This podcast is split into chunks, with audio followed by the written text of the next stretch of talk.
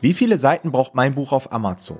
Mit dieser Fragestellung wollen wir uns in der heutigen Podcast-Folge einmal auseinandersetzen und euch Faktoren mit an die Hand geben, mit denen ihr eigenständig den Umfang eures Buches bestimmen könnt. Viel Spaß!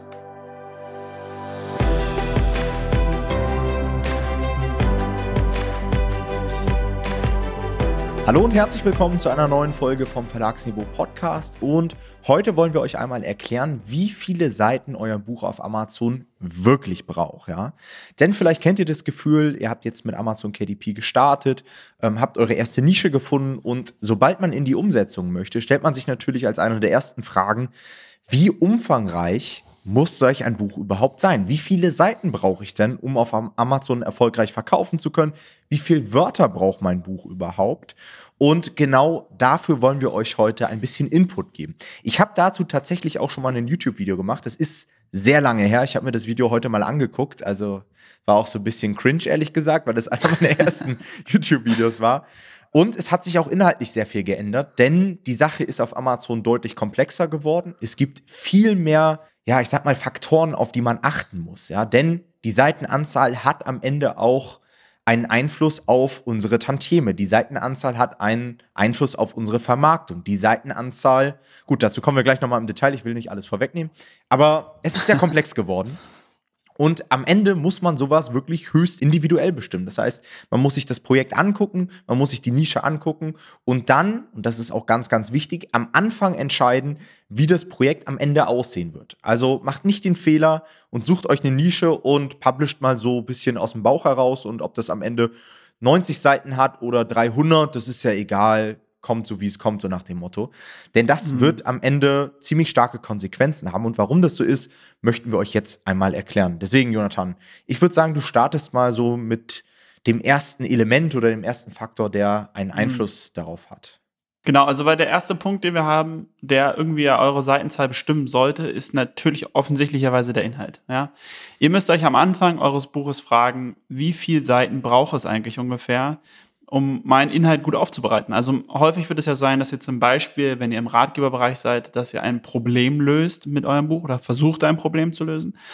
Und da könnt ihr euch dann fragen, wie viele Seiten brauchen wir hierfür so? Also da könnt ihr euch natürlich zum Beispiel eure Konkurrenzprodukte anschauen, auf wie viele Seiten machen die das Ganze.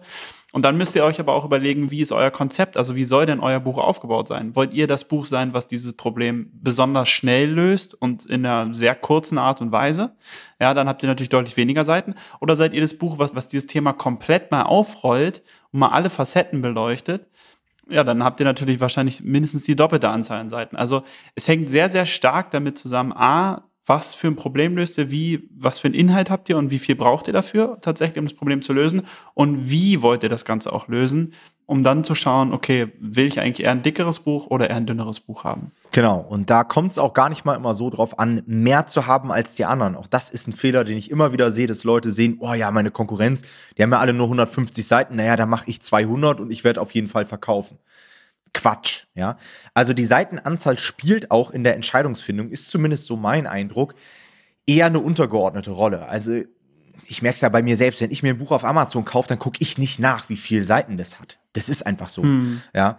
Und nur weil das eine Buch jetzt irgendwie 200 Seiten hat und das andere 180, würde ich mich niemals für das 200 Seiten Buch entscheiden. Ja, also ja. das solltet ihr auf dem Schirm haben.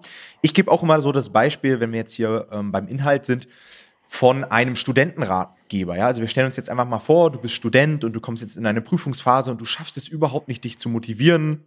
Oder du fragst dich, wie du deine Abschlussarbeit aufbereiten sollst oder was auch immer. Also du hast als Student ein Problem, dann willst du nicht erst einen 300 Seiten Schinken lesen, um dein Problem zu lösen, sondern da ist dir viel mehr geholfen, wenn das Buch vielleicht so um die 100 Seiten hat und du das Ganze innerhalb von drei, vier Stunden durchlesen kannst. Ja? Das heißt, viel hilft nicht immer viel und das solltet ihr auf jeden Fall auf dem Schirm haben. Auf der anderen Seite, und da wären wir jetzt beim nächsten Punkt, gibt es natürlich auch eine gewisse Erwartung deines Lesers und es gibt auch einen Ersteindruck. Also wir nehmen mal wieder das gleiche Beispiel. Ihr entscheidet euch jetzt in dieser Studentennische dafür, dass ihr einen sehr knackigen Ratgeber macht mit vielen praktischen Tipps und ihr habt jetzt nur 80 Seiten. Ja?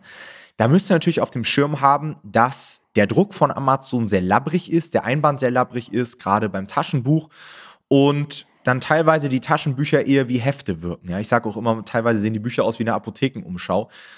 Und das hinterlässt natürlich auch einen Eindruck. Also klar, auf inhaltlicher Ebene, wenn das Problem gelöst wird, wenn man den Kunden von A nach B führt, dann sollte das eigentlich ausreichen. Aber es gibt eben auch diesen Ersteindruck. Und wenn man dann das Paket von Amazon aufmacht und dieses ganz dünne Büchlein sieht, für was man vielleicht auch gerade 15 Euro ausgegeben hat oder so, dann denkt man sich halt auch, oh, ja, da habe ich ein bisschen mehr erwartet. Das heißt, auch da gibt es meiner Auffassung nach so eine kritische Grenze und die würde ich so bei 120 Seiten ansiedeln, bei denen dann so richtiges Buch entsteht. Also ich habe auch in Vorbereitung zu dieser Folge hier mal so ein paar Bücher angeguckt, die ich von Amazon hier habe. Und so ab 120 Seiten aufwärts würde ich sagen, sieht es schon so richtig nach einem Taschenbuch aus. Alles, was darunter ist, sieht wieder ein bisschen dünner aus und macht so einen labbrigen Eindruck.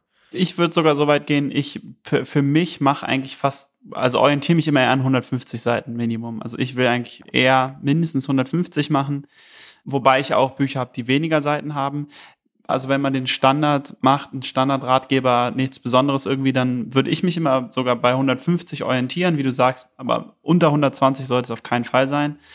Aber es gibt halt auch irgendwie Bücher, da kann man auch deutlich weniger Seiten machen, muss man sagen. Also ihr müsst jetzt nicht euch irgendwie an diesen 150 festklammern und damit losrennen, sondern einfach guckt irgendwie, was passt auch zu eurem Thema. Also überlegt euch einfach mal wirklich, was haben die Leute eigentlich für Erwartungen, wenn sie das Buch kaufen. Zum Beispiel, wenn ihr ein Kinderbuch verkauft, ist es häufig so, dass ihr gar nicht so viele Seiten braucht. Also da müsst ihr nicht 150 Seiten machen, außer es sind halt so Vorlesegeschichten, weil dann ist es ja tatsächlich hauptsächlich nur Text und dann kann auch mal ein bisschen mehr drin sein, meiner Meinung nach. Aber wenn ihr so auch viel mit Bildern arbeitet, dann können das auch tatsächlich weniger Seiten sein. Man muss es wirklich ein bisschen an das anpassen, ja, wie wir halt gesagt haben, an den Inhalt anpassen. Und das ist, kommt natürlich dann auch mit der Erfahrung, was sich hier gut macht und was eher nicht so optimal aussieht. Ja, das Genre ist da tatsächlich ziemlich wichtig. Also wie du gesagt hast, im Kinderbuchbereich hat man ganz andere, auch ganz andere Erwartungen. Ne? Eben bei Ratgebern und Kochbüchern ist das sehr variabel. Also da gibt es wahrscheinlich Beispiele mit 100 Seiten und auch Beispiele mit 300 Seiten. Das muss man dann individuell bestimmen. Was man auf jeden Fall auf dem Schirm haben sollte, sind natürlich auch die Druckkosten. Und die Druckkosten mhm da kommen wir dann auch so ein bisschen in die ganze Marketing-Schiene mit rein. Denn bei Amazon ist es so, dass man, glaube ich, bis zur 108. Seite erstmal einen pauschalen Druckpreis bezahlt. Das heißt, ob du jetzt 80 Seiten hast oder 108 Seiten, das spielt für den reinen Druckpreis bei der Tantiemenberechnung keine Rolle. Ja, ihr könnt da auch mal die Tantiemenrechner von Amazon benutzen. Gibt es auch jetzt so eine neue Seite. Kann man sich alles sehr, sehr schön im Vorhinein schon mal durchrechnen. Und ab der 109. Seite ist es dann so, dass wir variable Kosten haben. Also da zahlt man dann tatsächlich pro Seite. Deswegen sollte man sich auch genau überlegen, ob man jetzt wirklich sehr lange Bücher machen möchte. Also wenn man dann bei 2, 3, 400 Seiten ist, dann kannst du zum Teil gar keine Bücher mehr für 12, 13, 14 Euro anbieten. Ja, und dann muss man sich wieder fragen, ist man in dem jeweiligen Bereich überhaupt noch konkurrenzfähig? Ja, und ich finde, also da kann man auch mal sich so ein bisschen diese äh, Mechanik von Amazon zunutze machen, weil Amazon hat für mich für, völlig unverständlicherweise ja diese Angewohnheit, dass sie das nur auf Basis der Seiten berechnen aber das Format völlig außer Acht lassen. Also es ist denen völlig egal, ob du das kleinste Format nimmst oder das allergrößte. Jede Seite kostet das gleiche. Das heißt, wenn ihr irgendwie merkt, ey krass, ich habe irgendwie, weiß ich nicht, 40.000 Wörter, 50.000 Wörter und mein Buch wird einfach zu lang und es wird zu teuer, dann überlegt doch mal, ob ihr vielleicht ein, zwei Formate größer gehen könntet. Ja, man muss es natürlich auch hier wieder auf den Inhalt anpassen, passt das Format.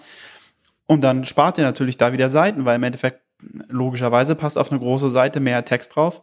Und da könnt ihr dann wieder ein bisschen Geld gut machen. Also da muss man echt irgendwie, muss man gucken, was man da am besten macht und auch halt wirklich mit diesen Formaten spielen. Und man muss vor allen Dingen ganz am Anfang auch mal so ein bisschen modellieren. Jetzt hast du gerade die Formate angesprochen. Da gibt es wie mhm. auf Amazon sehr kleine, sehr große. Und es gibt natürlich auch Bilder und Illustrationen. Auch das unterschätzen einige Leute. Also wenn ihr jetzt sagt, hey, ich mache zum Beispiel ein Kochbuch mit 150 Rezepten, weil das meine Konkurrenz auch so macht und ihr wollt zu jedem Rezept auch noch ein Bild mit aufnehmen, dann wird das Buch extrem lang. Ja, dann habt ihr vielleicht mhm. eine sehr geringe Wortanzahl, aber durch die Bilder wird das Ganze in die Länge gezogen und dann wird's kritisch. Und wenn wir schon mal beim Thema sind, Kochbücher, dann kommen wir natürlich gleich auf den nächsten Bereich und zwar muss man sich auch die Frage stellen, ob man das Ganze im Schwarz-Weiß-Druck machen möchte oder im Farbdruck. Ja, denn Schwarz-Weiß-Druck ist relativ einfach, kann man sich alles gut berechnen, aber sobald man in den Farbdruck reindriftet, wird das Ganze extrem teuer. Und wenn ihr dann irgendwie mit 300 Seiten oder sowas an den Start geht, ja, das ist kaum noch machbar. Auch da muss man wieder unterscheiden, ja, nimmt man jetzt den Premium-Farbdruck, den Standard-Farbdruck Müsst ihr euch mal genau angucken, aber da ist halt super wichtig, sich hinzusetzen und zu kalkulieren. Und wenn das ein, zwei Stunden dauert, dann dauert das ein, zwei Stunden. Ja? Ja. Viel besser, als wenn ihr am Ende ein fertiges Buch habt und euch die ganze Zeit nur aufs Buch konzentriert habt, an den Start gehen wollt und merkt, oh, ich bin nicht wettbewerbsfähig. Oder oh, ich habe auf einmal nur noch ein Euro Marge. Ja. Ja, und im Endeffekt, also man muss es ja nicht, also nicht, dass ihr jetzt das falsche Gefühl habt, man muss es ja nicht auf die Seite genau vorher festlegen, weil das könnt ihr eh nicht machen. Aber dass man wenigstens so eine Range hat, in der man ungefähr landen will, damit man sicherstellt, dass man genug Marge hat und einen vernünftigen Listenpreis am Ende hat. Weil, also sind wir ehrlich, ihr gebt ja eurem Ghostwriter, wenn ihr mit einem Ghostwriter arbeitet oder mit eurem Experten, dem gebt ihr auch nicht vor, ja, schreibt mir mal 130 Seiten, damit kann er nicht viel anfangen, sondern dem gebt ihr sowieso eine Wörterzahl vor. Und das hängt dann wieder von so vielen unterschiedlichen Faktoren ab, wie viele Seiten das am Ende sind, dass man da sowieso schauen muss. Ja, also macht euch da nicht verrückt, aber überlegt euch dazu vorher auf jeden Fall was und geht da nicht komplett blauäugig rein. Ja. Ein weiterer Faktor, den ich hier noch auf dem Schirm habe, ist das Preisniveau im jeweiligen Markt. Also das ist eine ganz, ganz wichtige Sache, gerade wenn ihr im Low-No-Content-Bereich unterwegs seid, wenn ihr im Kinderbuchbereich unterwegs seid. Wenn ihr da schon seht, hey, das Preisniveau liegt bei 5,99, 6,99, 7,99, dann fangt nicht an, mit riesengroßen Seitenzahlen dort in den Markt reinzugehen. Ihr habt am Ende keine Chance, weil ihr müsst immer auf dem Schirm haben, ihr müsst das Buch auch bewerben. Ja, und wenn ihr dann nur ein, zwei Euro Marge habt, dann werdet ihr auf Amazon Advertising in den meisten Nischen nicht sehr weit kommen. Also klar, versteht mich nicht falsch, wenn das allgemeine Preisniveau in dem Bereich sehr niedrig ist, dann werden in der Regel alle die gleichen Voraussetzungen haben. Also alle werden dann tendenziell geringe Margen haben und die durchschnittlichen Klickpreise in Advertising werden verhältnismäßig gering sein. Aber das ist auch ein ziemliches Hin- und Hergerechne, weil viele Leute optimieren eben ihre Seitenanzahl dann auch und wissen, dass in so Low-Price-Nischen eine geringe Seitenanzahl deutlich besser ist als eine hohe. Und wenn man sowas nicht auf dem Schirm hat, dann kann man sich das von Anfang an irgendwie auch zunichte machen und am Ende wird das Buch nicht funktionieren. Das heißt, da besonders aufpassen. Und zu guter Letzt möchte ich auch noch einen anderen Faktor mit in die Runde reinschmeißen. Natürlich muss man bei der Erstellung eines Buches auch darauf achten, was man sich überhaupt leisten kann. Also klar, wenn man jetzt sagt, hey, ich möchte 150 Seiten zum Beispiel haben, dann kann das sehr variabel sein. Also man kann 150 Seiten wahrscheinlich mit 20.000 Wörtern füllen und wahrscheinlich auch mit 40.000, je nachdem, wie man formatiert, was man für Formate auswählt, wie viele Bilder man hat, wie viele Absätze und so weiter. Aber ihr müsst euch natürlich auch fragen, wie viel Budget habe ich überhaupt? Und wenn ihr jetzt erkennt, wow, ich habe jetzt hier ein super komplexes Thema mir ausgewählt in der Nischenrecherche, bei dem mir die ganzen Experten und die ganzen Texter sagen, hey, da brauchen wir mindestens 35.000 Wörter, sonst können wir das inhaltlich gar nicht aufarbeiten. Und ihr aber nur mit 500 Euro Budget an den Start geht, dann funktioniert das natürlich auch nicht. Ja? Das heißt, ihr müsst auch überlegen, kann ich mir solche Themen oder solche Sachen überhaupt leisten, ja, auch gerade wenn es so in Illustrationen reingeht und so weiter. Okay, das heißt Fazit, es ist sinnvoll, sich diese ganzen Faktoren am Anfang einer Veröffentlichung einmal aufzuschreiben und diese genau zu durchdenken, sodass ihr wirklich alle auf dem Schirm habt und dann erst in die Texterstellung geht, ja. Ähm, dann habt ihr nämlich auch einen genauen Fahrplan, ihr wisst, wie viele Seiten ihr ungefähr haben könnt. Ihr könnt euch auch im Vorhinein, und das ist auch ganz, ganz wichtig, schon mal die Marge errechnen, die ihr ungefähr haben werdet. Und dann könnt ihr auch euch von Anfang an direkt einen Marketingplan schmieden, wie ihr mit Advertising das Ganze bewerben wollt ähm, und so weiter. Ja. Alright, das war's mit dieser Folge. Ich hoffe, dass wir euch weiterhelfen konnten und wir hören uns beim nächsten Mal. Macht's gut. Ciao, ciao. Ciao.